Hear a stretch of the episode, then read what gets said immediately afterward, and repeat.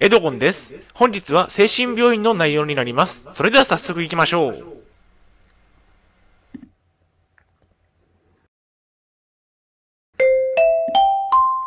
はい、H キャプチャンネルにようこそ。えー本日の内容ですが、精神病院に入院中に借金がバレてしまい、入院期間が延びたお話、深掘りといった内容でお送りしたいと思います。えー前提条件としましては、現在私は統合失調症を患っています。精神病院に3年間入院をしていました。借金がありますね。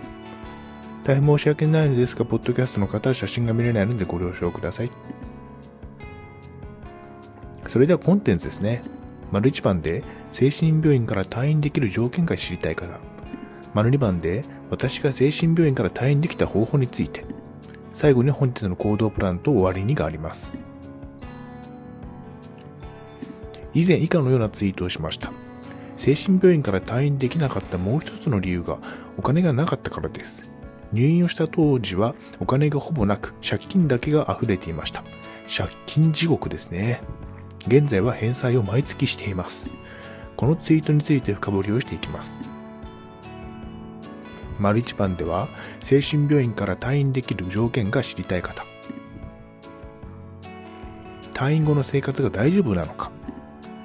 精神病院から退院をするには退院後の生活がちゃんとしていけるのかを判断されます。一般のアパートがいいのか、グループホームがいいのか、実家がいいのか、主治医やケースワーカーが見ていて OK であれば退院することができますね。私の場合、実家の家族、まあ大おじさんがいるんですが、中が、えー統合失調症のせいで悪くなっていたため、実家への退院は考えていませんでした。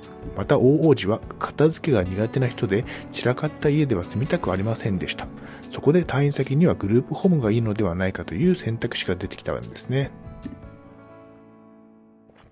グループホームは一人暮らしのようなもの。グループホームは単身タイプと呼ばれる一人暮らしに近い生活ができる物件でした。とても嬉しかったですね。しかし、金銭管理がしっかりできているのかを退院前に判断されました。一人暮らしなので生活能力が求められて、特にお金についてしっかりしていないといけませんでしたね。そして借金があり退院できなかった。私は借金が200万ほどあり、返済も滞っていました。そのため退院ができず長引きました。ケースワーカーが判断をしたことは入院中に借金を任意整理することでした。まあ任意整理をして毎月の返済額を下げて退院後の生活が成り立つようにしました。この任意整理が長引き半年間もかかりました。しかし任意整理が成立し、毎月の返済額が2万円になり、退院しても大丈夫だと判断されたんですね。以前以下のようなツイートをしました。借金がいくらあるのか、精神病院の主治医や看護師は把握していました。だから、入院中は借金があるやつなんだという目で見られていました。まあ、個人情報なので他の患者さんとか誰かにバレ、バラされるということはなかったですね。このツイートについて深掘りをしていきます。丸2番では、私が精神病院から退院できた方法について。借金がバレた。借金があることは基本的にバレないものですが、借金をした業者から送られてきた催促状を看護師に見られて借金がバレたんですね。まあ、運が悪かったのか、送られてくる封筒の中身をチェックされたためバレました。結果的に入院中に借金の整理ができて、え退院後の生活が安定したため良かったですが、入院期間が延びたのは最悪でしたね。借金は医療関係者はみんな知っていた。看護師に借金があることがバレて、すぐに医療関係者である主治医やケースワーカーにも知らされました。えー診察の時に借金のことも聞かれたこともあり、少し恥ずかしい気持ちもありました。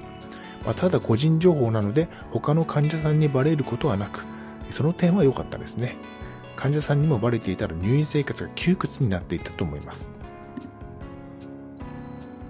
借金の整理ができた。先ほども触れましたが、借金がある状態では退院が難しいです。退院後の生活が成り立たないためですね。でも借金の整理を弁護士に依頼して、なんとか任意整理が成立したおかげで退院することができたんですね。少し入院期間が延びましたが、入院中に借金の整理ができて、自分一人で抱え込まなくて済んだことは大きなメリットでしたね。統合失調症と借金について。統合失調症の症状のために200万という莫大な借金をしてしまったのか。原因は定かではありませんが、えーと、ただ統合失調症の治療を拒否していたことが少なからず影響していたのではないかなと思っていますね。まあ、統合失調症を抱えている方は治療だけは継続して行いましょう。何か問題が起きてからでは手遅れになってしまいますね。結論としましては、借金を伝える勇気も必要ですね。周りの関係者の方に言っておけば心の支えにもなる可能性がありますね。はい、お疲れ様でした。ありがとうございました。えー、それでは本日の行動プランに入っていきたいと思います。借金を返済しましょう。治療を継続しましょう。お金の心配を減らしましょう。結局、退院先はグループホームになりました。家賃補助があり、金銭的にはだいぶ助けられ、助けられていますね。借金を完済できればよいのですが。それでは本日の振り返りに入っていきたいと思います。本日は精神病院に入院中に借金が割れてしまい、入院期間が延びたお話、えー、深掘りといった内容でお送りしました。丸一番では、精神病院から退院できる条件が知りたい方、借金の整理をすることですね。丸2番では、私が精神病院から退院できた方法について、借金を入院中に整理したことについてお送りしました。最後に終わりにです。最後までご覧いただきありがとうございます。ブログ H キャップも3年間運営しています。Twitter もやってます。チャンネル登録、いいねボタンを押していただけると嬉しいです。また次の動画、ポッドキャストでお会いしましょう。病気の方は無理をなさらずお過ごしください。